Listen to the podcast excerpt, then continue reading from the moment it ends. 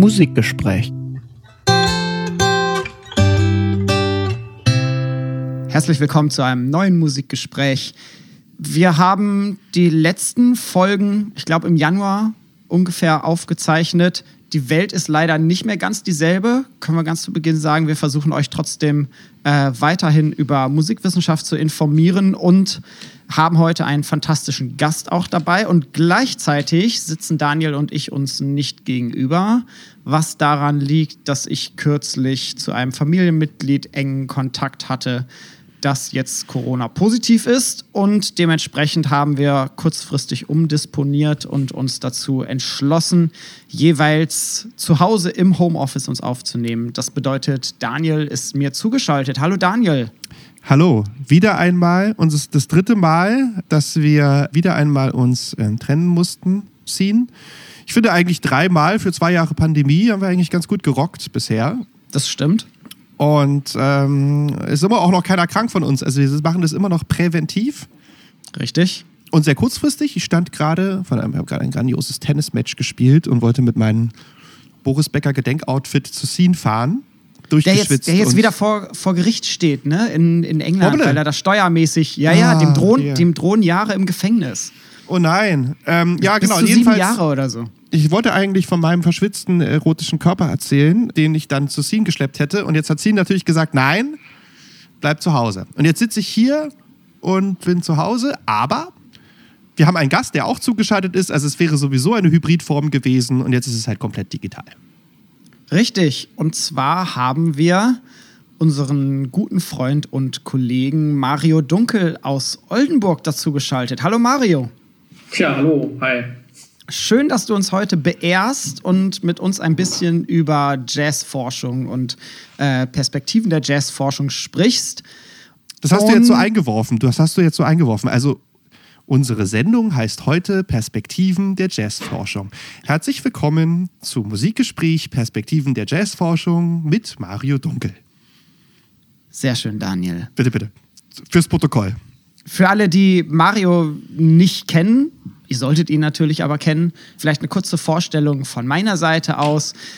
Ich habe so ein bisschen überlegt, Mario, wann sind wir uns das erste Mal begegnet? 2018 auf der GFPM-Tagung in Oldenburg, kann das sein? Das kann gut sein, ja, kann gut sein. Ich glaube irgendwie Und so. dann warst du mal in Oldenburg und hast äh, in meinem Seminar äh, unterrichtet und so, aber äh, Das stimmt, das war spaßig. Das erste Mal, ich weiß nicht. 2018 kann gut sein, ja. Ja. Und ich glaube, Daniel, ihr kennt euch schon so ein bisschen länger. Auf jeden Fall, Mario ist seit 2017 Juniorprofessor für Musikpädagogik mit Schwerpunkt transkulturelle Musikvermittlung am Institut für Musik an der Karl von Ossietzky Universität Oldenburg. Und zusätzliche Schwerpunkte sind Zusammenhänge zwischen Musik und Politik sowie Jazz und populäre Musik. Und heute werden wir vor allem auf den Jazz-Schwerpunkt schauen und hoffentlich auch ein bisschen über dein aktuellstes Buch reden. The Stories of Jazz, Narrating a Musical Tradition, im vergangenen Jahr erschienen. Zusätzlich bist du auch noch Principal Investigator. Kannst du auch noch mal sagen, was das dann genau bedeutet? In dem Forschungsprojekt Popular Music and the Rise of Populism in Europe. Nochmal herzlich willkommen, Mario. Schön, dass du da bist. Ja, vielen Dank, ich freue mich drauf. Ja. Ich glaube, Mario und ich, wir kennen uns in der Tat schon länger. Du hast sogar, warst sogar hier, ich habe ja mal irgendwie Doktorarbeitsparty gemacht. Das ist ja dann auch schon wieder sechs, sieben Jahre her. Also wir haben ja mal auch eine ganz schöne Zeit irgendwie zusammen rumgehangen hier in Berlin. ja, wir kennen uns von einer, ich glaube, Tagung, war das 2012? Ich glaube 2012. Die Tagung in Göttingen, kann das sein? Ja, kann sein. Ich weiß nicht. es wird eine akademische Sendung heute. Wir haben uns ein bisschen darauf geeinigt, dass wir auch in erster Linie wirklich über Jazzforschung reden. Das heißt, wir reden jetzt nicht über Nonen oder Quint-Sechst-Akkorde, wenig über Neil Hefti und auch wahrscheinlich kaum über Miles Davis, sondern mehr auch wirklich so ein bisschen in die Richtung, was ist Jazzforschung? Wo macht man Jazzforschung? So Warum ich. macht man Jazzforschung? Das ist Mario, Ma Mario, warum machst du Jazzforschung? Wie bist du Ja, auf den Jazz gekommen? Genau. Ja, gute Frage. Also bei mir waren es erstmal musikalische Interessen. Also ich spiele halt auch schon lange ähm, Instrumente und habe dann komme eigentlich aus der populären Musik und äh, wollte dann als Jugendlicher irgendwie coolere Soli spielen auf der Gitarre und auf dem Klavier. Und ähm, dann hat man mir gesagt, dann musst du Jazz lernen. und dann, dann habe ich mir überlegt, ja gut, dann muss ich Jazz lernen. Ähm, mir ging es aber eigentlich darum, coole Soli zu spielen. Ähm, über Pop- und Rocknummern im Prinzip. Oder, Ach echt? Ähm, ja, ja, ja. Und, äh, und so Progressivrock habe ich viel gehört in der Zeit, Ja. als ich so 15, 16 war. Naja, und dann ähm, habe ich angefangen, mich mehr mit, mit Jazz zu beschäftigen. Ja, dann auch mal Unterricht genommen. Ähm, und dann kam so während, während des Musikstudiums, ich habe dann auch Schulmusik studiert. Und äh, während des Musikstudiums habe ich dann weiter irgendwie auch privat noch ähm, Jazzklavierstunden genommen und äh, ja, das so ein bisschen weiter vertieft und dann auch angefangen auf Sessions zu spielen, war dann als Barmusiker unterwegs, habe für eine Agentur gearbeitet und war, bin dann halt durch Deutschland äh, als so als Barmusiker getourt Ach, cool. im Studium. Am Klavier dann? Am Klavier, genau. Und äh, also das waren erstmal so die musikalischen Hintergründe und ich habe gleichzeitig dann, am Anfang war es erst eher ein Zweitfach, habe ich Englisch studiert, weil ich da brauchst ja noch ein zweites Fach und dann war das Englischstudium aber so cool, dass ich eigentlich mehr im Englischstudium war als im Musikstudium. Mein Musikstudium ja, war, war nicht ganz so spannend wie das Englischstudium. Dann habe ich ein größeres Interesse halt auch an den kulturellen Hintergründen entwickelt und an Kulturtheorie und ähm, habe dann eine, eine, andere Perspektive auch auf meine musikalische Praxis dadurch eingenommen. Und ähm, als ich dann angefangen habe zu promovieren und zu publizieren, habe ich halt fast nur über Jazz geschrieben, aber eigentlich aus so einer Amerikanistik-Perspektive, also in einer kulturwissenschaftlich orientierten Perspektive, aber immer nur über Musik. Ähm, ja, und so kam es dann. Also ähm, dadurch wurde ich dann sozusagen ein, ein Jazz-Forschender. Das ist ja schon sehr interessant, weil es leitet uns gleich ein bisschen über in äh, unsere äh, nächste Kategorie, weil nämlich genau das hier thematisiert wird. Ich habe nämlich festgestellt, dass es zur Jazzforschung einen Wikipedia-Artikel gibt. Uh, und wir haben ja immer unsere schönen kleinen Rubriken. Wollen wir die mal ganz kurz machen, weil ich hatte dazu nämlich eine, habe eine sehr, sehr pikante Frage an unseren Gast, Herrn Dunkel. Bitte schön, Müsste jetzt so ein. Jingle kommen noch? Oder? Ja, Jingle. Genau, der kommt jetzt. Was sagt Wikipedia dazu?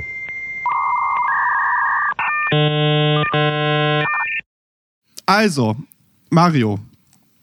Ich habe diesen Artikel gefunden, Jazzforschung, den Wikipedia-Artikel. Äh, kennst du den Wikipedia-Artikel Jazzforschung, Mario?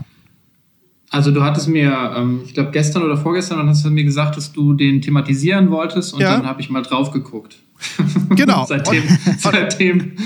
Sehr Aber gut. ich habe ihn nur so überflogen. Also ich habe ihn nicht wirklich äh, studiert. Aber, also ich möchte hier kurz festhalten, es ist etwas Besonderes. Also so, ich hätte nicht erwartet, dass ich einen Jazzforschung Wikipedia-Artikel finde. Das heißt, stimmt. einer aus unserer Zunft, äh, wahrscheinlich ein uns bekannter Mensch, der uns jetzt gerade zuhört, hat diesen Artikel geschrieben. Du warst es nicht, Mario. Ich weiß auch nicht. Du warst es nicht, Mario. Ich Gut, du warst nicht. es. Du kannst Also. es mal rausfinden. Also du, du kannst ja, ähm, ich habe Ja. mal geguckt, in der, du kannst ja diese Versionsgeschichte nachverfolgen bei Wikipedia. Ja. Und da gibt es dann meistens wenige Namen, die ganz viele Zeichen eingeben. Ah. Und dann siehst du halt, dass die den Hauptteil geschrieben haben. Das habe ich gar nicht gemacht. Das sind dann meistens so Wikipedia-Namen, aber bei manchen, die haben auch eine eigene Seite. Und es gibt einen, ich glaube Engelbert oder so hieß der, der hat auch eine eigene Seite. Und dann kannst du da drauf gehen und dann siehst du, die haben da so ein Jazz-Projekt. Und Ah. er gibt ganz viele Informationen zu Jazz in Wikipedia ein. Ist aber, glaube ich, niemand, der an der Uni arbeitet oder so, sondern jemand, der eher irgendwie sich sehr für Jazz interessiert und dann äh, eben Spaß daran hat, solche Sachen da einzugeben. Okay, na dann, äh, wir checken das Ganze jetzt mal mit dir als Experten. Also, ähm, unter Jazzforschung wird die wissenschaftliche Analyse des Jazz und seines soziokulturellen Umfelds verstanden.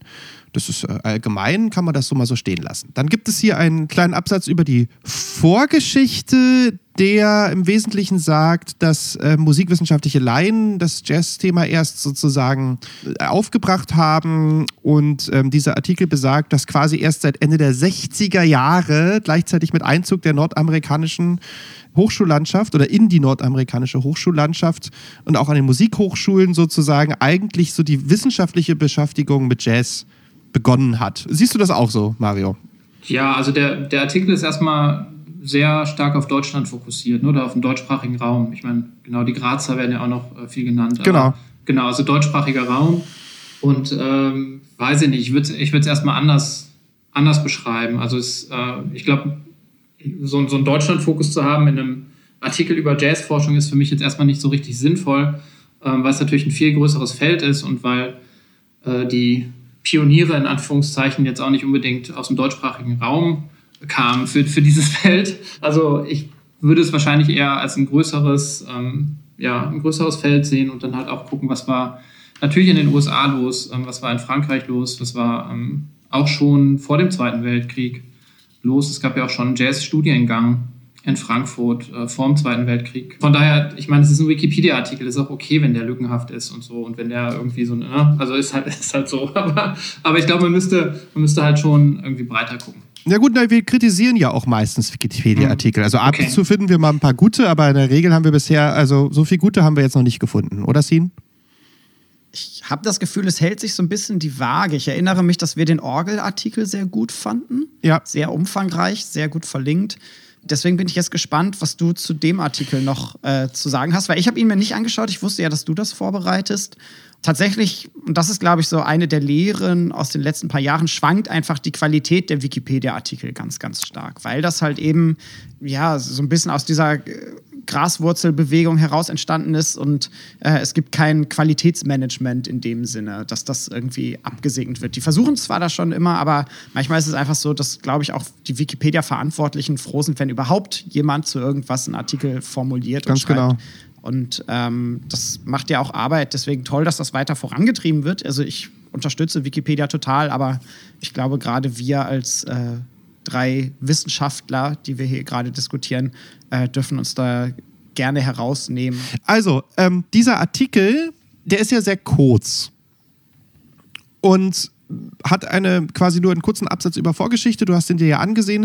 Und was mich eigentlich brennend interessiert, ist, dass ja im Endeffekt eigentlich dieser kurze Absatz über Vorgeschichte dasteht und im Endeffekt sich das dann eigentlich nur noch auf die Forschungseinrichtungen bezieht und einen relativ langen Absatz über gegenwärtige Jazzforschung beinhaltet. Und da finde ich es eigentlich ganz spannend, dass quasi er hier, und deshalb fand ich dein, deine Vita ganz spannend, sagt, oder derjenige oder diejenige, die den geschrieben hat, dass es quasi so eine Aufsplittung innerhalb der Jazzforschung gibt. Also das ist sozusagen, also er macht da so ein bisschen in diesem Artikel so ein, so Dualismus auf. Ne? Wie, wie beschreibt er das? Es gibt quasi diese ganz down-to-earth Jazz-Ästhetik, die halt quasi wirklich irgendwie mehr aus der musikwissenschaftlichen Richtung kommt. Und dann gibt es diese afroamerikanische Strömung, die sich sozusagen mehr aus der Afroamerikanistik entwickelt hat. Und ich finde ganz interessant, dass eigentlich der Schwerpunkt dieses relativ kurzen Artikels darauf liegt, diese beiden Pole so ein bisschen aufzumachen. Wie siehst du das? Ja, ich weiß nicht, also ich, ich glaube, der ist nicht so, da können wir nicht so viel rausziehen aus dem Artikel. Das Okay. ist natürlich viel, viel größer, das Feld. Also es, ähm, Ja. Also das, das so runterzubrechen auf so zwei Bereiche ist, ist also ja nicht so richtig sinnvoll. Also du hast im, in der Jazzforschung schon in den 50er Jahren irgendwie die Ku- Kulturanthropologie und Leute, die eigentlich, also es ist schon sehr, sehr früh ein interdisziplinäres Feld, Le- Leute, die eigentlich aus den Literaturwissenschaften kommen. Also hier Marshall Stearns ist eigentlich ein Literaturwissenschaftler, der dann über Jazz schreibt. Ähm, viele Leute, die aus dem Journalismus kommen, auch, ähm, die, die dann über, über Jazz schreiben. Das ist eigentlich eher was, was das Feld charakterisiert, finde ich. Also, dass es sehr unterschiedliche, sehr interdisziplinäre Zugänge gibt. Ähm, und das ist auch so ein bisschen ein Unterschied zu den Musikwissenschaften irgendwo. Also, du, du hast dann natürlich auch ähm, interdisziplinäre ähm, Arbeiten in den Musikwissenschaften, ist ja auch inzwischen eine sehr interdisziplinäre Disziplin.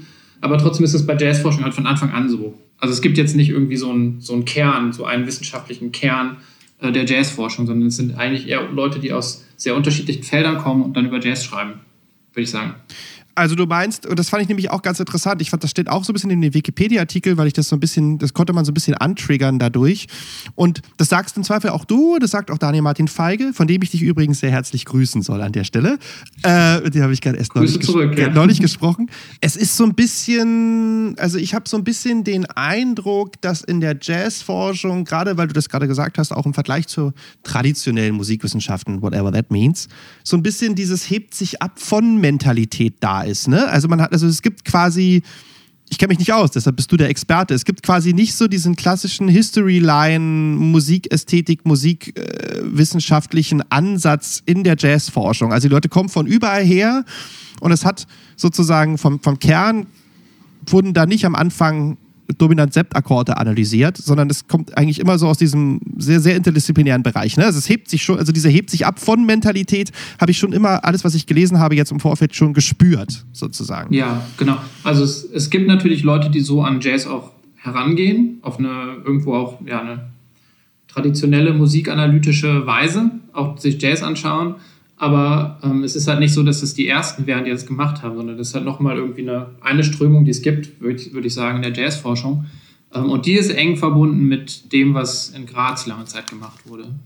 Das ist ja immer noch so, wenn du dir die äh, Veröffentlichungen der Internationalen Gesellschaft für Jazzforschung anschaust, die haben so ein Jazz Research News, heißt es so eine Art Newsletter, da werden immer noch Transkriptionen gemacht von Stücken und äh, Stücke dann anhand dieser Transkription analysiert. Also was passiert da in der in der Transkription. Und das ist schon ein Bereich, den es gibt in der Jazzforschung. Der wird in dem Artikel aber riesengroß gemacht. Und ich glaube nicht, dass der so groß ist. Äh, in, also wenn man, wenn man sich internationale Jazzforschung anschaut. Okay. Allem, ja. Na gut, dann schließen wir jetzt erstmal diese Kategorie.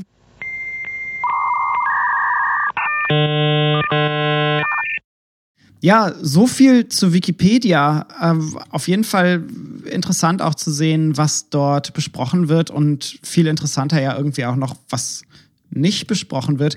Ähm, ich habe gerade mit Mario, wir haben kurze Recording-Pause gemacht. Ähm, ich habe gerade mit Mario auch schon drüber gesprochen. Das ist ja auch spannend, dass er quasi an Musikwissenschaft über Englisch dann herangekommen ist, über sein Zweitfach, äh, was irgendwie für mich auch so ein bisschen symptomatisch ist dafür, dass die Ausbildung der Musikstudierenden an den äh, Hochschulen vielfach sehr stark technisch orientiert ist. Ne? Und diese äh, wissenschaftlichen Aspekte, kulturwissenschaftliche Hintergründe oftmals gar nicht so richtig besprochen werden, teilweise auch nicht besprochen werden können. Also ich verstehe das schon, dass da auch der Fokus auf die Beherrschung der Instrumente stark gelegt wird. Und das ist einfach ein enorm hartes, sehr zeitaufwendiges Studium. Ich glaube aber hier am Beispiel der Jazzforschung lässt sich das dann auch ganz gut zeigen, wie aus dieser Musikpraxis heraus dann eigentlich immer mal wieder auch einzelne Leute ausscheren und sich dann wissenschaftlich damit auseinandersetzen. Also wahrscheinlich, Mario, bist du auch eigentlich so ein ganz klassisches Beispiel für jemand, der dann in die Jazzforschung reingeht, oder? Genau, also ich glaube, dass es schon ja, schade ist irgendwo, dass es im, im Musikstudium jetzt in meinem Fall wirklich nicht so einen kulturwissenschaftlichen Zweig gab. Also ich glaube, dann hätte ich auch von Anfang an eine andere Sicht auf Musik im Allgemeinen, auch auf Jazz entwickelt ähm, und dass es dann aus einem anderen Fach kommen musste.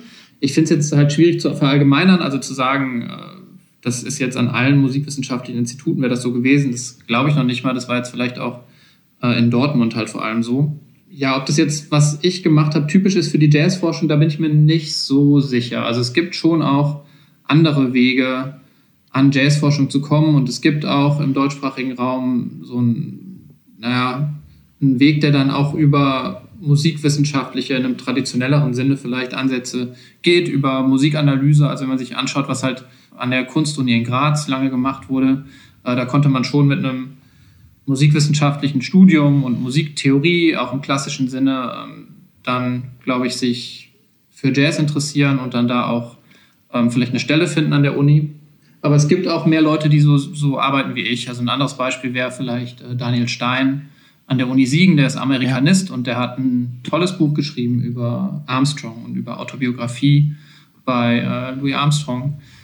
Genau, das heißt, solche Fälle gibt es schon, schon öfter mal irgendwie in dem, was, was man dann als Jazzforschung bezeichnet bezeichnen würde. Wobei ich mir jetzt auch nicht sicher bin, ob er sich als Jazzforscher bezeichnen würde, sogar. Also, weil er ist halt Amerikanist und macht auch viele andere Projekte, im Moment viel zu Comics und äh, Serialität und so. Also, ähm, ja, ist auch irgendwo ein schwammiger Begriff, was dann eigentlich Jazzforschung ist.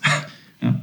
Das ist interessant, spannend auf jeden Fall. Interessant auch für die Zukunft. Wir wollen ja uns ja so ein bisschen auch um Perspektiven kümmern. Vielleicht ganz konkret zu der Jazzforschung, die du machst, Mario. Vielleicht kannst du ja mal beschreiben, was ist so dein Schwerpunkt tatsächlich, wenn du sagst, du machst Jazzforschung, weil so wie ich irgendwie äh, in deine Artikel und in dein Buch hineingeschaut habe, bist du jetzt nicht irgendwie der, der Stilanalyse von äh, Miles Davis in den 1960er Jahren macht oder so, sondern du versuchst schon eben auch diese kulturwissenschaftliche Perspektive stark zu machen und so ein bisschen auch mit einem kritischen Ansatz an klassische, etablierte Jazz-Narrative heranzugehen. Ich meine, dein Buch von letztem Jahr heißt The Stories of Jazz Narrating a Musical Tradition. Vielleicht kannst du dazu ein bisschen was zählen. Daniel hat es auch gelesen. Ich habe äh, so ein bisschen mal reingeschnuppert. Genau, vielleicht ein paar Worte dazu. Ja, gern. Also ich würde es schon als einen kulturwissenschaftlichen Ansatz irgendwo bezeichnen, was ich mache, auch wenn ich ähm, recht unterschiedliche Sachen auch im Jazzbereich gemacht habe. Ähm, aber irgendwo sind's, sind meine Fragestellungen schon immer, kommen schon immer aus so einer kulturwissenschaftlichen ja. Richtung. Also mich, mich interessieren ähm, Fragen von ähm, dem ja, Zusammenhängen zwischen, zwischen Musik und Gesellschaft. Ne? Ja. Und es ist aber nicht so, dass ich jetzt Musikanalysen völlig ausschließe. Also ähm, wenn es zur Fragestellung passt und mir dabei hilft, die Fragestellung zu beantworten, dann mache ich auch mal eine Musikanalyse. Da haben wir, haben wir beide ja eigentlich einen ganz ähnlichen Ansatz. Du und ich. Wir drei wahrscheinlich sogar. Kann gut sein. Ja. ja. Hätte ich jetzt bei Musik und Globalisierung, hätte ich jetzt mein Buch, das hätte ich jetzt ganz genau, hätte ich jetzt eins zu eins übernehmen können, was du gerade gesagt hast. Okay. Ja, ja finde ich gut. Erzähl weiter. ja. In dem Buch, also es ist ja noch meine, also eine aktualisierte Version meiner Dissertation im Prinzip, das Buch, was dann letztes Jahr erschienen ist. Ähm, und da geht es mir darum zu schauen, wie diese Vorstellung einer Jazz-Tradition ähm, die es eigentlich seit den ja, 50er Jahren gibt, wie die entstanden ist, ähm, wo das herkommt und welche Funktionen diese Vorstellung von der Jazz-Tradition hat. Und Jazz-Tradition in dem Sinne, dass man irgendwie Jazzgeschichte sagt und die meisten Menschen denken an vielleicht eine Abfolge von Stilen. Ja. Ähm, vielleicht hat man schon mal in den Behrendt reingeguckt. Der macht das genau so quasi, ja. Genau, genau. Das ist eigentlich so das klassische Beispiel dafür.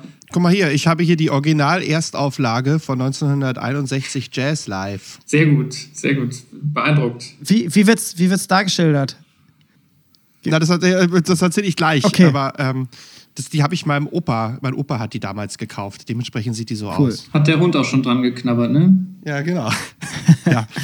ja, also ähm, genau. Und Du diese, warst gerade. Hm? Ja, ja, genau, bei der, bei der Stilgeschichte. Und diese, diese ja. Stilgeschichte, naja, das ist eben eine Vorstellung von Jazzgeschichte, die äh, in den ja, 40er, 50er Jahren entsteht. Ähm, und wo es natürlich dann auch nochmal eine Vorgeschichte zu gibt. Also über Jazz und Jazzgeschichte wird eigentlich seit den Anfängen des Jazz geschrieben. Ja. Also diese Spekulation, wo kommt der Jazz her?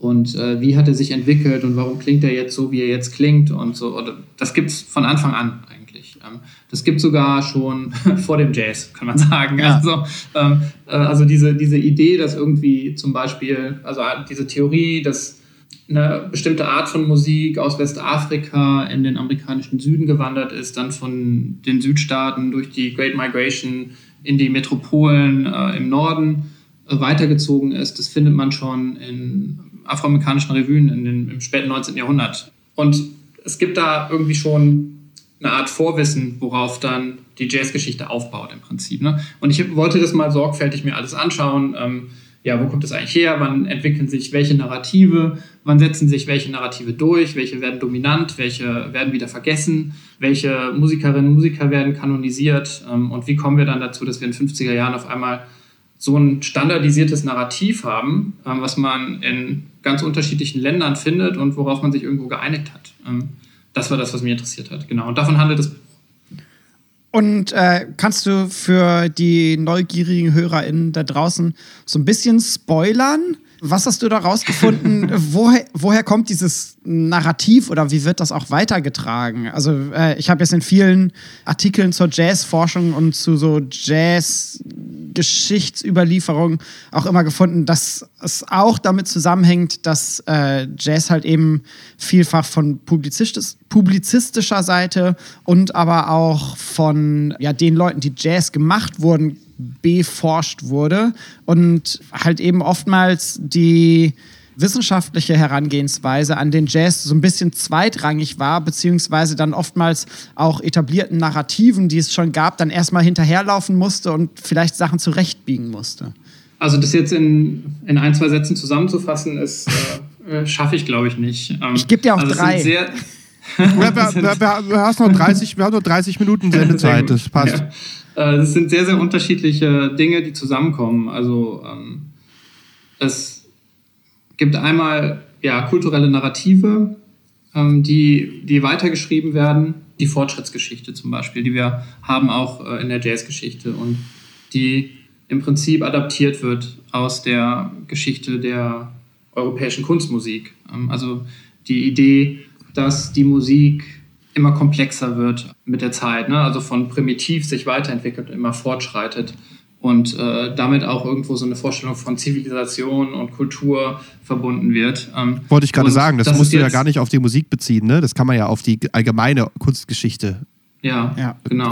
Und das heißt, es gibt, es gibt irgendwo ein Vorwissen, auf das auch dann aufgebaut wird. Ähm, und äh, das dann in dem Zusammenhang auch viel damit zu tun hat, ähm, mit äh, Vorstellungen von Nationen. Also es sind auch wirklich geopolitische Dinge, die reinspielen in das Erzählen von Jazzgeschichte. Also so diese Vorstellung, äh, im 19. Jahrhundert hatten verschiedene Nationen in, in Europa haben ihre nationalen Musiktraditionen entwickelt, aber wo ist denn die amerikanische Musiktradition? Und da gibt es ja auch am Anfang des 20. Jahrhunderts eine Debatte über amerikanische Li- Literatur, also so eine die Debatte über die American Renaissance, also dass so Schriftsteller wie Walt Whitman, Melville, ähm, Hawthorne und solche Leute in den 1850er Jahren eben eine eigene Art von amerikanischer Literatur geschrieben haben, erfunden haben und dass es auch so eine Art Na- Nationaltradition wird.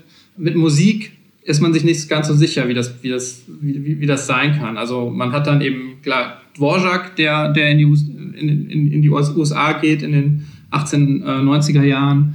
Aber dass es so eine eigene Musiktradition, eine eigene US-amerikanische Musiktradition gibt, das wird dann ähm, mit dem Jazz auch wieder aufgegriffen.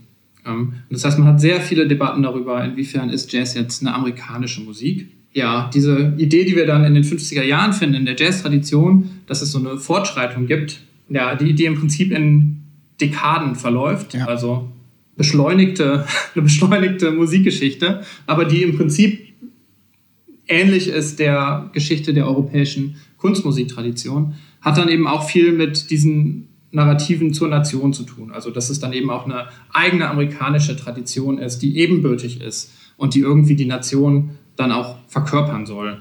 Und das ist ein Narrativ, das wir immer, immer noch finden. Ja. Also es sind so ein paar Dinge. Und da, da spielen dann aber auch noch soziale Bewegungen mit rein. Also die afroamerikanische Bürgerrechtsbewegung äh, spielt mit rein. Dinge wie der New Deal. Ähm, also man sieht auch wirklich, wie in verschiedenen Phasen es neue Arten gibt, über Jazz nachzudenken, ähm, wie sich neue Narrative etablieren. Es hat natürlich sehr viel zu tun mit Race. Da sehen wir, dass es eben auch in der Musikgeschichtsschreibung, Jazzgeschichtsschreibung dann eben eine, eine Wende gibt, wo wir in den 30er Jahren, ja, in den 20er Jahren sehr intensiv, in den 30er Jahren auch noch, ähm, vorwiegend, wo vorwiegend weiße Musiker betont werden als die Größen des Jazz, die wichtigsten ja, Musiker, haben wir dann in den, in den 40er Jahren und ab den 50er Jahren vor allem so eine Wende, wo, wo es dann wirklich eine afroamerikanische Musiktradition ähm, wird. Und da sind dann auch wieder ganz viele Faktoren dran beteiligt, die dazu führen, dass es so, dass es so kommt. Ne? Und das hat dann schon viel auch mit, genau, mit der Bürgerrechtsbewegung äh, zu tun. Ja. Ja, ich weiß nicht, ob ich jetzt so, also ich will jetzt auch nicht äh, die 30 äh, Minuten komplett zulabern. Nee, nee, das, das ist gut. Okay. Deshalb bist du, weißt du, wir laden uns immer Gäste ein, Okay. wenn wir über Themen keine Ahnung haben und ähm, dann müssen wir weniger vorbereiten und dafür bist, du- bist du ja hier. Also du bist ja unser Experte, deshalb ähm, rede. Das ist sehr spannend. Und diesen Narrativen gehst du ja sozusagen so ein bisschen auf die Schliche. Ne? Also das sagst du ja sozusagen auch in deiner Einleitung, die ich gelesen habe. Das finde ich ja eigentlich ganz spannend. Also, also würdest du, würdest du sagen, dass du, dass du diese Narrative auch so ein bisschen dekonstruierst? schon, das ist schon auch ein äh, Grundbestandteil meiner Arbeit, würde ich sagen. Aber ähm, ich, es ist jetzt auch wichtig zu sehen, dass das ein, eine Perspektive ist, die man auch auf eine andere Musiktradition anwenden könnte. Ne? Also ich will damit jetzt nicht sagen, dass es keinen Jazz gibt oder dass es keine Jazzgeschichte gibt, sondern nur, dass es unterschiedliche Arten gibt, über Jazzgeschichte nachzudenken. Ähm, Ja. Genau, also und, und man könnte das genauso machen mit, mit, äh, mit anderen Genres und das wäre genauso fruchtbar, glaube ich. Ähm, also es geht, geht mir eher darum, nach Möglichkeiten auch zu schauen, über Jazz nachzudenken und über Jazzgeschichte nachzudenken. Weil was passiert, wenn wir so eine fixe Tradition haben, ist natürlich, dass äh, auch Aspekte ausgeklammert werden und Dinge nicht gesehen werden, die es eben auch gab und die auch spannend sind und die auch es auch wert sind, dass man sich mit ihnen beschäftigt. Und im Jazz betrifft es vor allem auch äh, Musikerinnen. Also diese Jazz-Tradition, die wir dann in den 50er, 60er Jahren haben, ist ja eine ganz stark männlich dominierte äh, Tradition. Und ähm, das ist jetzt nur ein Beispiel, worum es sich lohnt, ne, das zu hinterfragen und nochmal zu gucken, okay, ähm, wer wurde dann vielleicht dadurch nicht gesehen, dass es eben dieses eine ganz dominante Narrativ gibt und die anderen Narrative vielleicht ähm, ja, dann an die, an die Seite gedrängt wurden, so ein bisschen. Ja, ja das ist spannend. Ich habe so ein bisschen auch geschaut, in was für Büchern du auch noch vertreten bist und wo du publizierst und habe so ein bisschen auch diese Reihe der Darmstädter Beiträge zur Jazzforschung gefunden, die ja jährlich rauskommen. Da bist du immer fleißig mit dabei und die zeigen so ein bisschen, glaube ich, schon für den deutschsprachigen Bereich bestimmte Forschungstrends auf. Ne? Ich habe hier, ich halte das mal in die Kamera, die aktuellsten drei Ausgaben da. Kann man das sehen? Na, wenn du deine Verpixelung ausmachen würdest, ja, ja, ziehen, ja, würde man sie sehen. Kann ich mal machen. So, jetzt werden wir gleich sehen, die kommen die ganz nackten Frauen im Hintergrund zu sehen, die ich Ist bei mir unverschlüsselt ist nicht wie bei dir, Daniel. Ist nicht wie bei dir. Nee, das ist einfach mein ja, Schlafzimmer. Nee. Ja, ja. Naja, aber das, also, egal. Komm. Schlafzimmer, nackte Frau, Assoziation. Zeig uns die Bücher, Sin. Hier die Bücher? Ja. Das Schön, dass die jetzt unsere Hörerinnen und Hörer alle sehen. Ja, also wir sehen. Also Positionen, das, das, könnt, das könnte auch, also das ist die Ausgabe Jazz und Politik.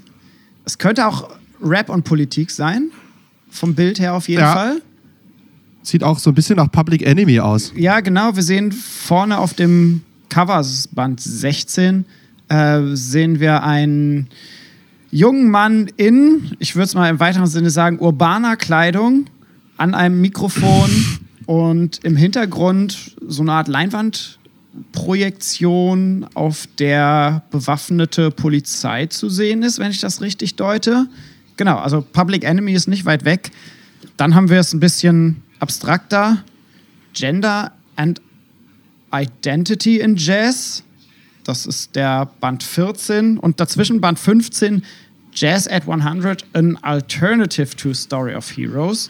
Äh, darauf zu sehen, äh, vielleicht passend zu dem, was Mario gerade angesprochen hat, eine Frau am Schlagzeug, wenn ich das richtig sehen kann. Das Schlagzeug ist nicht richtig abgebildet, aber ich kann in ihren Händen gerade noch zwei Jazzbesen erkennen.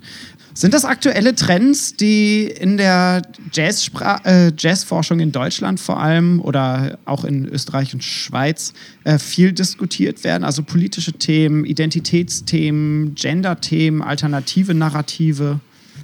Ich weiß gar nicht, ob man so richtig von Trends sprechen kann in der Jazzforschung, weil das eben so ein, ein eigenartiges Feld ist. Weil es sind nicht, wenig, es sind nicht viele Leute, die Jazzforschung machen und es sind auch äh, wenige unterschiedliche Institutionen, die so ein bisschen auch ihr eigenes Ding machen. Deswegen, ich weiß nicht, ob wir es als Trend bezeichnen können. Äh, was jetzt schon in der internationalen Jazzforschung auch ganz stark gekommen ist in den letzten Jahren, ähm, äh, ist halt schon eine gendersensible, ein gendersensibler Blick auf, auf Jazz. Also das mit äh, Jazz and Identity ähm, oder Gender and Identity in Jazz von, von Wolfram Knauer das Buch, was du gerade in die Kamera gehalten hast, das äh, greift das eigentlich auf. Und da findet ja. man auch Aufsätze von Leuten, die schon seit vielen Jahren in dem Bereich schreiben. Also Sherry Tucker hat auch einen Aufsatz drin, ähm, die ich sehr mag. Äh, das, ja, würde ich sagen, ist schon eine queer-feministische Perspektive auf, auf Jazzgeschichte. Und äh, das ist auf jeden Fall so ein Feld, was gekommen ist. Jazz und Politik ist schon seit Ewigkeiten. Ja. also, also vor, vor, allem mit dem Race-Aspekt wahrscheinlich immer vielfach ja, auch verbunden genau. gewesen, ne? Genau, genau. Und ähm, dieses, äh, das andere äh, Buch, was du in die Kamera gehalten hast, zu äh, Story of Heroes, äh, ja, das nimmt so ein bisschen auch, also hat so, so ein bisschen auch den Ansatz, den ich, dann, den ich dann eben auch in dem Buch vertrete.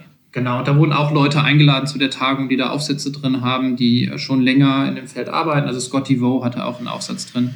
Anfang der 90er Jahre hat er eigentlich so den ersten Aufsatz geschrieben, der äh, diese Frage stellt nach der Konstruktivität von Jazz-Traditionen. da werden dann schon irgendwie auch ähm, wichtige Stimmen aus der internationalen Jazzforschung eingeladen. Deswegen kann ich es auch sehr empfehlen, dieses Jazzforum. Ich weiß nicht, wie lange Wolfgang Knauer das macht, das noch macht, weil er ähm, bald in Ruhestand geht, glaube ich. Ja. Ich weiß nicht, ob er das dann noch machen kann, aber es ist auf jeden Fall eine wichtige Institution in, im deutschsprachigen Raum. Ja. Du hast gerade schon angesprochen, Mario, dass das Netzwerk gar nicht so super groß ist und gar nicht so super viele Leute Jazzforschung betreiben. Also ich glaube, ganz prominent ist einfach Graz mit dabei, wo es das Institut für Jazzforschung seit 1971 auch schon gibt. André Döring aktuell auf der Professur. Gießen ist, gibt es da eine Nachfolge von Eckhard Jost? Also macht da noch irgendwie jemand was mit Jazz? Der, weiß- der ist ja eigentlich Systematiker gewesen. Der ist verstorben schon, ich glaube vor, ich weiß nicht wie vielen Jahren, aber das sind auf jeden Fall zwei wichtige Namen. Also ähm, André Döring hat auch bei Eckhard Jost äh, Seminare Studiert, besucht genau. und Ja. er würde Eckhard Jost auch ein, als eine sehr wichtige Person für seinen Blick auch auf Jazz bezeichnen. Und dadurch ist auch so ein bisschen was in Bewegung geraten. Also Eckhard Jost hat ja eigentlich diesen Ansatz der Sozialgeschichte des Jazz. Ähm, er ist aber auch Genau. gleichzeitig Free, Free Jazzer, also auch selber, selber Musiker und hat deswegen auch einen Blick für, würde ich sagen, für ästhetische, für, für ästhetische Aspekte, aber dem waren immer so die sozialen Aspekte auch von Jazzgeschichte sehr wichtig. Und ähm, äh, André Döring, der im Prinzip bei ihm gelernt hat, der ist dann eben nach Graz gegangen. Und Ja. dadurch ist in Graz was passiert. Also in Graz war eigentlich vorher, war da Franz Kerschbaumer und was die in Graz lange gemacht haben, waren eben diese Transkription, Musikanalyse, ähm, Stilgeschichte, Stile analysieren, Stile erkennen. Ähm, und das ist auch was, was es immer noch gibt äh, in Graz. Also es gibt da auch immer noch Leute, die ähm, dann schon bei Kerschbaumer gearbeitet haben und die unbefristete Verträge haben und die das weitermachen ähm, und das auch nicht mehr ändern werden, bis sie in den Ruhestand gehen. Und äh, André Döring ist da dann hingekommen als ein Externer im Prinzip und Ja. ähm, hat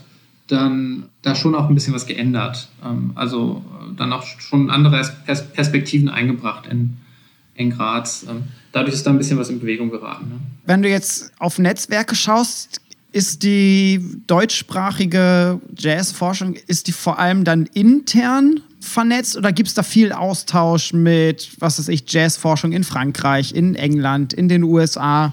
Ich habe gesehen, in den Büchern teilweise sind auch internationale Leute dabei. Wie läuft das? Zieht Deutschland als Standort oder ist Deutschland darauf angewiesen, ins Ausland zu connecten oder funktioniert alles in so einem deutschsprachigen Vakuum? Also ich glaube erstmal, das ist, genau, wie gesagt, das ist relativ klein in Deutschland, aber es ist schon so, dass, sie, ähm, dass es auch Kooperationen gibt mit dem Ausland. Also die letzte sogenannte Rhythm Changes Tagung, ähm, sage ich gleich was zu, Ja. ähm, die hat in Graz auch stattgefunden. Okay. Und äh, Christa Bruckner-Haring, die auch in Graz arbeitet, mit äh, André Döring zusammen, ist auch schon lange in diesem Netzwerk, äh, dieses Rhythm Changes Netzwerk. Und ähm, dieses Rhythm Changes Netzwerk ist entstanden durch ein Projekt, was von der EU gefördert wurde, wo jetzt aber eigentlich, also aus Deutschland war niemand dabei. Und ähm, da waren Forscherinnen und Forscher aus, glaube, Dänemark, den Niederlanden, Walter van der Loor, aus äh, und Großbritannien vor allem, also die Birmingham City University äh, in Birmingham, die ist, würde ich sagen, ein bisschen federführend in, äh, in England für, für die Jazzforschung. Also da sind viele Leute, die tolle Sachen machen. Tony Whiten hatte dieses Projekt geleitet. Ja. So. Und aus diesem Projekt, das ist glaube ich 2009 angelaufen und lief dann irgendwie 2013 oder so aus. Und äh, die haben aber nicht aufgehört. Die haben dann immer weiter Tagungen gemacht und Cool. haben eben eine jährliche Tagung gemacht, bis die Pandemie angefangen hat, die dann Rhythm Changes heißt, weil das Projekt Rhythm Changes hieß. Und äh, das ist die größte Tagung äh, weltweit zu Jazz. Wow. Ah ja. In Europa Ja. interessanterweise dann. Oder? Ja. Immer ja, in Europa? Ja, genau. Wo, wo auch viele aus den USA kommen. Cool. Ja. Das ist schon echt eine wichtige, eine wichtige Tagung. Äh, Die nächste findet im Sommer statt in Amsterdam, wenn das jemand interessiert. Also ist vielleicht auch für äh, Hör eure Ja. HörerInnen interessant, ähm, da mal Auf jeden. Fall. Ja. Ähm, Deswegen wäre das noch eine, eine wichtige Referenz, glaube ich. Und da gibt es dann eben ja, Kooperation. Also ich glaube, die Grazer sind am ehesten oder am stärksten vielleicht mit der, mit der Rhythm Changes Community noch vernetzt. Ähm, aber ja, Leute wie jetzt Martin Fleiderer zum Beispiel, der, der ja auch viel im Bereich Jazz macht, ähm, ist natürlich auch international ähm, unterwegs. Ich fand das eine sehr, spannende Perspektive und auch eine sehr, sehr spannende ähm, Netzwerkgeschichte über die wissenschaftliche Landschaft äh, in der Jazzforschung.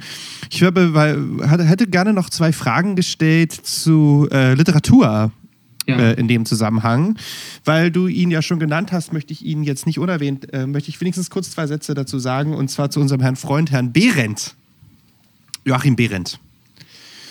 Der ja dann später sehr New Age-lastig wurde Ja. gilt ja als, lustigerweise gilt er so ein bisschen als der Erfinder der Jazzforschung in Deutschland. Ne? Also so ein bisschen äh, ähm, wird er manchmal so ein bisschen so rübergebracht. Auch bekannt Und, ähm, geworden durch seinen Briefstreit mit Theodor Adorno. Ich, ja, genau. Und ähm, was ich ganz interessant finde, ist, ich habe äh, hier dieses Buch, was ich schon in die Kamera gezeigt habe, Jazz Live. Ähm, das ist ja gar nicht sein Standardwerk, sondern das ist hier jetzt wiederum ein Bildband zusammen mit William Claxton. Ich weiß nicht, ob du das kennst, Mario. Ja, nicht gut. Ich habe da mal reingeguckt, aber Genau. Und was, was hier ganz interessant ist, das wird wieder die Ethnologen unter uns äh, interessieren, was im Endeffekt eigentlich Claxton und Behrendt gemacht haben hier, ist, sie sind vier Monate mit einem alten Chevrolet durch Amerika gefahren und haben im Grunde genommen eigentlich 1960 ein Bildband rausgebracht mit Texten. Ne? Und diese Texte sind mal flapsig, aber so, ja, also ich habe mich schwer getan, wie diese Texte einzuordnen sind. Sie sind fundiert, aber natürlich reden wir hier über Laienkenntnisse. Ne? Es ist kein wissenschaftliches Buch. Es ist quasi eine Art Reise durch das Jazzleben Amerikas. Ähm, also es ist wirklich eine, eine Feldforschung, die, die da gemacht wurde. Spannend. Wird sowas überhaupt noch rezitiert in der heutigen Zeit? mit Sicherheit. Also das ist ja die Ausgabe, die du hast, ist ja von 91 oder was hast du gesagt eben, ne? Nee, 61, das 61. ist die Originalausgabe. Ach, das ist die Original, okay. Ja. Also ich könnte mir schon vorstellen, dass es dafür noch einen Markt gibt, äh, auch weiterhin. Ich meine, die Frage, aus welchem Grund rezipierst du es? Also wenn, wenn ich es rezipieren würde, würde mich natürlich interessieren, welche Rolle spielt das irgendwie in den 60er Jahren in, in Deutschland, als es damals erschienen ist und auch auf dem internationalen Markt und so. Genau, Ähm, also das ist, das ist, das Ja. ist letztlich die Frage, die ich, die, die, also ich kann es auch ein bisschen, ein bisschen zuspitzen, die Frage. Würdest du das als Jazzforschung bezeichnen? Hat es eine wissenschaftliche Bewandtnis? Diese Form der Feldforschung, also ist, kann man das als Primärquelle sehen? Ja, genau. Also ich, ich, ich würde es als eine Primärquelle mir wahrscheinlich eher angucken, als jetzt um Informationen über die wahre Geschichte des Jazz herausfinden zu wollen. Also klar, also das wäre jetzt für mich ein Primärtext. Ja. Ja, kein wissenschaftlicher Text, den du zitierst direkt. Okay, sehr spannend. Aber also ich persönlich finde es wirklich nicht, nicht, find's nicht so schlecht. Und ich glaube auch, dass wahrscheinlich in den Anfang der 60er Jahre ein Deutscher, der durch Amerika tourt, also ich weiß es nicht, aber ich kann mir vorstellen, dass es dafür in Deutschland einen Markt gab, der noch nicht so groß war. Also es ist schon auf eine gewisse Art und Weise auch schon eine gewisse Form von Pionierarbeit gewesen, natürlich, von Herrn Behrendt. Auf was ich hinaus will, ist, ich habe mir eigentlich nur drei Sachen angesehen. Und zwar habe ich mir dein Buch angesehen, dann, ähm, was ich eigentlich am ehesten noch in die, in die Jazzforschung verorten würde, dann den Behrendt. Und ich habe kurz, äh, was ich immer sehr gerne lese, bei meinem Freund Daniel Martin Feige, der auch schon bei uns war, in ähm, die Philosophie des Jazz reingelesen und habe hier festgestellt, ja, da schau her, das ist jetzt ja dann wieder jetzt neben dem Feldforschungsansatz, deinem Ansatz nochmal ein ganz neuer Ansatz, der da drin ist. Also die Jazzforschung scheint ja sehr breit aufgestellt zu sein. Würdest du Daniel Martins Feige Buch denn als Jazzforschung bezeichnen? Ja, klar, ja klar. Also, Ja. genau, also Daniel hat ja ähm, natürlich einen philosophischen Blick auf Jazz und das ist super wichtig. Ähm, also, das ist auf jeden Fall auch Jazzforschung. Also, ich will auch keinen exklusiven Jazzforschungsbegriff, um Gottes Willen. Also, es soll ruhig sehr viel Jazzforschung sein. Ich weiß jetzt noch nicht, ob ich ja, ein Buch dann von 1960, wie das von, von, von Behrendt, dann war, weiß ich, also irgendwo ist es dann, ist es dann, dann doch begrenzt, aber natürlich ist das, was, was äh, Daniel macht. Auch eine Art von Jazzforschung. Ich bin jetzt aber auch nicht der ähm, Papst, der hier sagt, äh, das ist Jazzforschung und das nicht. Also, Nein, natürlich nicht. Darauf will ich dich jetzt überhaupt gar nicht festnageln. Um Gottes Willen. Ich hatte einfach nur so ein bisschen. Ich will einfach, was ich, was Ja. ich eigentlich damit nur zeigen wollte, war, ähm, dass wir uns hier wirklich in einem sehr weiten Feld bewegen und äh, wir wirklich sehr verschiedene Ansätze haben. Ja. Auch in den letzten 50 Jahren, sage ich jetzt mal roundabout, eher 60 Jahre oder 70 Jahre dann mehr oder weniger ja schon, von wie wie viel verschiedenen Seiten Jazzforschung gemacht wird. Ja, genau. Also glaub- und wenn man international guckt, ist es halt nochmal breiter. Also die in Birmingham, die, das sind eigentlich MedienwissenschaftlerInnen. Und Medienwissenschaften ist ja auch schon total breit eigentlich. Ja, total. Als Ja. erste Disziplin. Ähm, aber die arbeiten eigentlich an der, School of Media da. Ähm, also es sind Leute wie äh, Nick Gebhardt, äh, ja, Tony Whiten, Nick Pillay war da auch lange, der ist jetzt in, in Irland. Sarah Rain, auch lange in, in Birmingham. Also einen medienwissenschaftlich, kulturwissenschaftlichen Blick haben viele ja. von denen. Also das ist auch noch sehr, sehr weit ausgeprägt. Und dann gibt es natürlich in den African American Studies, in Gender Studies, also es gibt aus allen möglichen Disziplinen ja. gibt's Leute, die zu Jazz arbeiten, wenn man international schaut.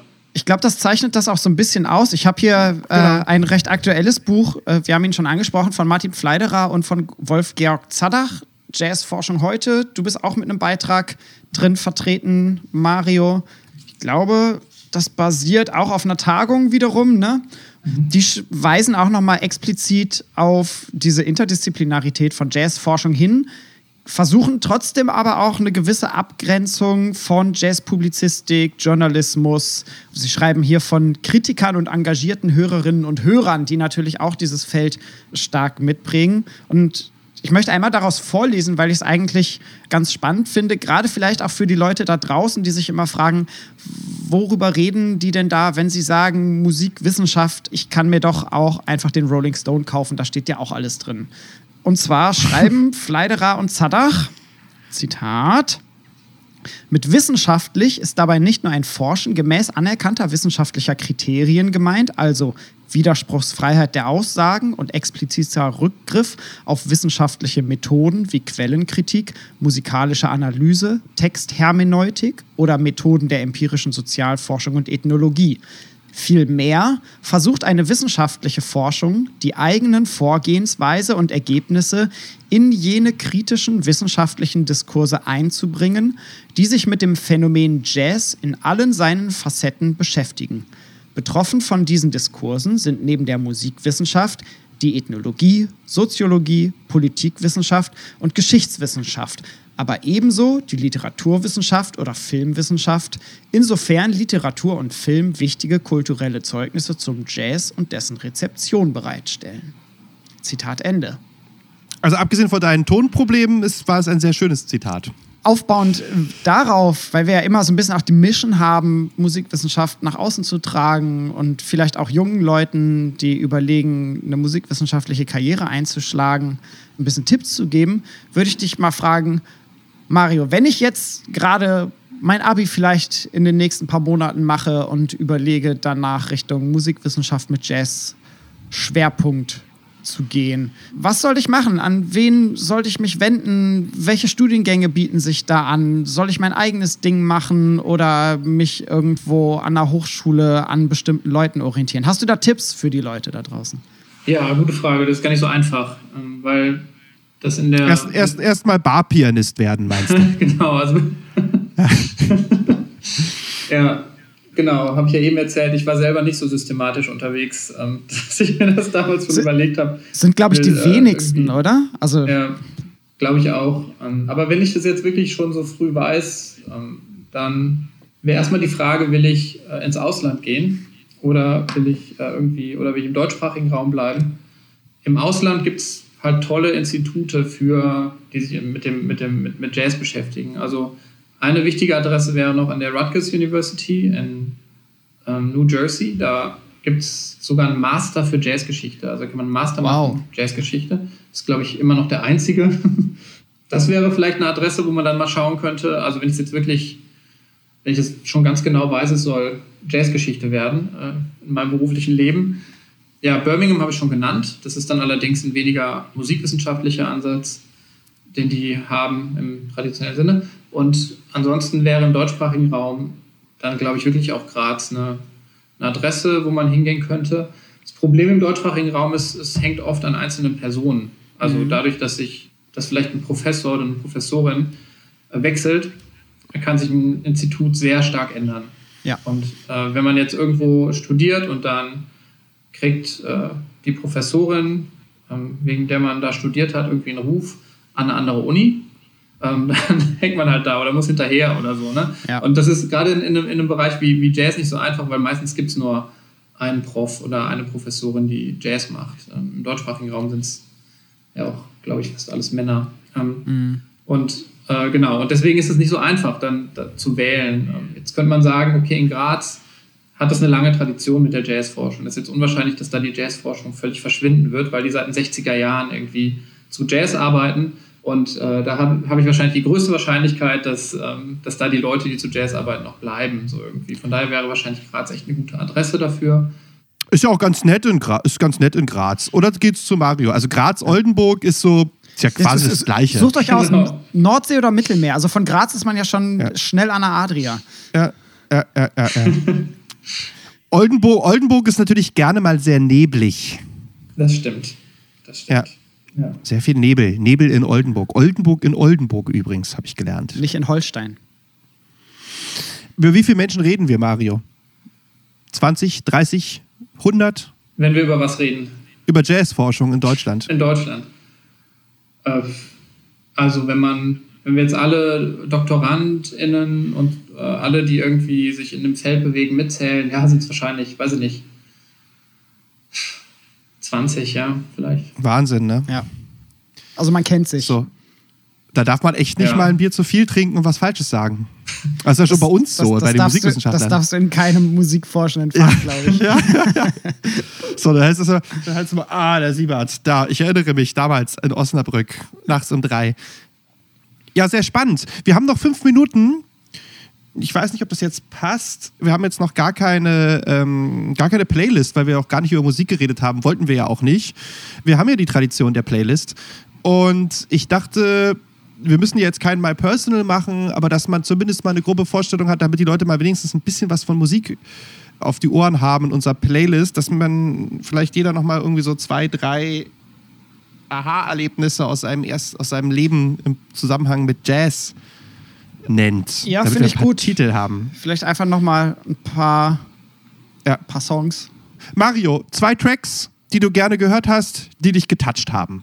Ja, ich sag mal, ich nenne vielleicht mal aktuelle Sachen, weil die, ähm, Gerne, gerne. also oft, halt, wenn man über Jazz spricht, dann kommen die historischen Bezüge so irgendwie und wir haben auch schon viele irgendwie so nebenbei genannt, Miles Davis und Armstrong, keine Ahnung was, aber ähm, äh, die aktuellen Leute fallen dann manchmal unter den Tisch und äh, ich finde, es gibt unfassbar guten aktuellen Jazz, also Ja. richtig, richtig viel tollen Jazz, ähm, der zu wenig gehört wird. Von daher würde ich da was nehmen. Rein. Ich war am Wochenende auf dem Konzert von Cecile McLaurin Salvant. Das war ganz fantastisch. Also die würde ich auf jeden Fall empfehlen. Die hat ein neues Album. Sehr eklektisch, das Album. Also da sind irgendwie Musical-Nummern drauf, aber auch so souligere Sachen, bluesigere Sachen, ähm, einfache Standards, auch mal ein Pop-Song. Also Welchen sehr, Track würdest du gerne hören? äh, vielleicht könnt ihr Until machen. Das ist ein Sting-Cover eigentlich. Ähm, also eine Nummer von Sting. Und äh, das hat sie neu aufgenommen Sehr gut. toller Pianist auch, der damit spielt. Also das kann ich sehr empfehlen. Ähm, das Konzert war so gut. Das war echt Cool. Also vielleicht auch, wenn man jetzt in Corona irgendwie so ein bisschen wenig Konzerte hören durfte, dann wirken sie noch mal besser. Das war so fantastisch. Über. Naja, und ähm, das Zweite, was nenne ich noch? Ja, ist jetzt nicht so einfach. Mary Halverson nenne ich noch. Ähm, Gitarristin. Das ist so ein bisschen freier. Äh, auch durchaus gewöhnungsbedürftig vielleicht, weiß ich nicht, aber ich mag sie sehr, sehr gerne. Tolle Gitarristin. Ja. Cool. Landet alles bei uns Cool. in der Playlist. Sehr Da, gut. darf, ich, darf, ich, darf ich weitermachen? Bitte. Ich, ich bin dann, gehe da ein bisschen früher äh, rein. Ähm, es ist schön, dass Mario ähm, zeitgenössische Jazzstücke genannt hat. Ich wir hatten ja gesagt, wir machen ein bisschen My Personal draus. Ich komme ja, wie du weißt, ziehen aus äh, einer Big Band-Familie. Ne? Mein Vater hat ja Big Band gespielt. Dementsprechend bin ich eigentlich mit so ähm, Miles Davis und alles, was so ein bisschen progressiver war, eigentlich recht spät erst eigentlich irgendwie als im Erwachsenenalter in, in Ja. Berührung geraten und bin letztlich eigentlich aufgewacht mit, aufgewachsen mit Crooner natürlich, aber auch äh, mit klassischen Big Band Arrangements. Und eines der berühmtesten, bekanntesten Lieder, das ich hier gerne, das ich gerne immer höre, ist äh, Count Basie, Neil Hefti Arrangement Splanky. Sagt dir sicher was? Ja. von 1957 hätte ich gerne auf der Playlist. Und, und das ist jetzt wirklich sehr my personal, ähm, was ein Erweckungserlebnis für mich war, weil mein Vater das sehr gerne gehört hat, das geht dann schon wieder so ein bisschen in den Jazz-Pop-Bereich, war die äh, 78er-Scheibe von Maynard Ferguson, Carnival. Und Schön. zwar ist da eine Birdland-Version drauf. Eine sehr poppige Birdland-Version. Die hat mein Vater rauf und runter gehört. Und das hat mich auch so, hat mich geprägt. Cool. Jo. Ja, dann versuche ich so ein bisschen in die Mitte zu gehen, weil ich merke halt, die Zeit, in der ich am meisten Jazz gehört habe, waren wahrscheinlich die 2000er, weil ich da selber auch Jazz gespielt habe und äh, mich damit so ein bisschen auseinandergesetzt habe. Und dann nehme ich zwei Stücke aus dieser Zeit, die ich gerne gehört habe. Und zwar zum einen vom Esbjörn Svensson Trio. Ähm, ne, Svensson, äh, bekannter Jazz-Pianist, leider sehr, sehr früh verstorben. Von seinem Album Strange Place for Snow den Song Behind the Yashmak. So ein 10-Minuten-Ding und alles mit bei, was das Esbjörn Svensson Trio auszeichnet. Coole Basspassagen, sphärische Klavierpassagen, äh, abgefahrenes Schlagzeug. Alles sehr minimalistisch, aber toll produziert. Auf jeden Fall eine Hörempfehlung. Und dann von einem amerikanischen Gitarristen, der in Berlin aber mittlerweile lebt, der soweit ich weiß, auch die Professur für Jazzgitarre hier an der UDK hat, Kurt Rosenwinkel, der auch das tolle Label Hardcore Records betreibt, mit denen ich äh, während der äh, Corona-Zeit auch mal zusammenarbeiten durfte, von seinem 2000er-Album oder 2001, irgendwie so, Anfang 2000er auch, quasi nochmal sein großer Durchbruch vom Album The Next Step, der Titeltrack The Next Step.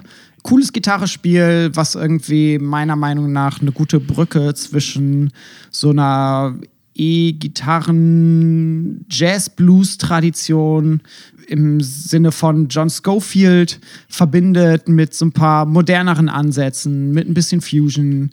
Hört euch die Sachen an, packen wir euch alles in die Playlist, aber auch die Literaturangaben und Links zu den Sachen, über die wir heute ges gesprochen haben, findet ihr natürlich wie immer auf unserer Homepage musikgespräch.de. Ja, das war's. Etwas unwegsame Vorzeichen in diesem, ähm, ja, immer noch in, in Pandemiezeiten, in Kriegszeiten jetzt leider auch. Wir hoffen, es hat euch Spaß gemacht. Wir hoffen, ihr findet ein bisschen Ablenkung, äh, indem ihr euch über Jazzforschung unterhaltet. Ähm, Ablenkung ist nichts Verbotenes, reinigt sich über Jazz auch mal auseinanderzusetzen. Genau. Oder was sagst du, Sien? Ja, auf jeden Fall. Muss, auf jeden braucht Fall. auch mal Freizeit. Freizeit vom, vom traurigen Leben. Und, und vielleicht gibt es ja in 20 Jahren dann irgendeine Person auf einer Professur, die dann sagt so, ey, ich habe damals euren Podcast gehört und deswegen habe ich gesagt, ich gehe in die Jazzforschung rein. Mal gucken, vielleicht können wir ja so ein bisschen die Leute dahin Ja, pushen. macht, hoffentlich. mal, macht mal mehr Jazzforschung. Es gibt in Berlin, oh, in Berlin gibt es das schöne X-Jazz-Festival auch immer, was quasi auch versucht, so einen modernen Ansatz von Jazz zu präsentieren, der halt eben auch sehr äh, zeitgenössisch ist. Geht zu Jazzkonzerten, guckt mal, wo Jazzkneipen bei euch sind und setzt euch mit Jazz auseinander. Mario, wir danken dir ganz herzlich dafür, dass du da warst. Hat mir Spaß gemacht mit euch. Ja. Dankeschön, Und das- dass du so flexibel warst. Äh, das war Mario Dunkel, Barpianist aus Oldenburg.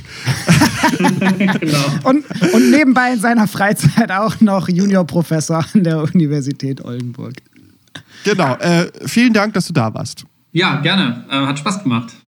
Und ansonsten, ihr da draußen, äh, folgt uns bei Social Media, hört viel Musik, geht zu Konzerten und haltet die Ohren steif. Genießt die Sonne. Thank you.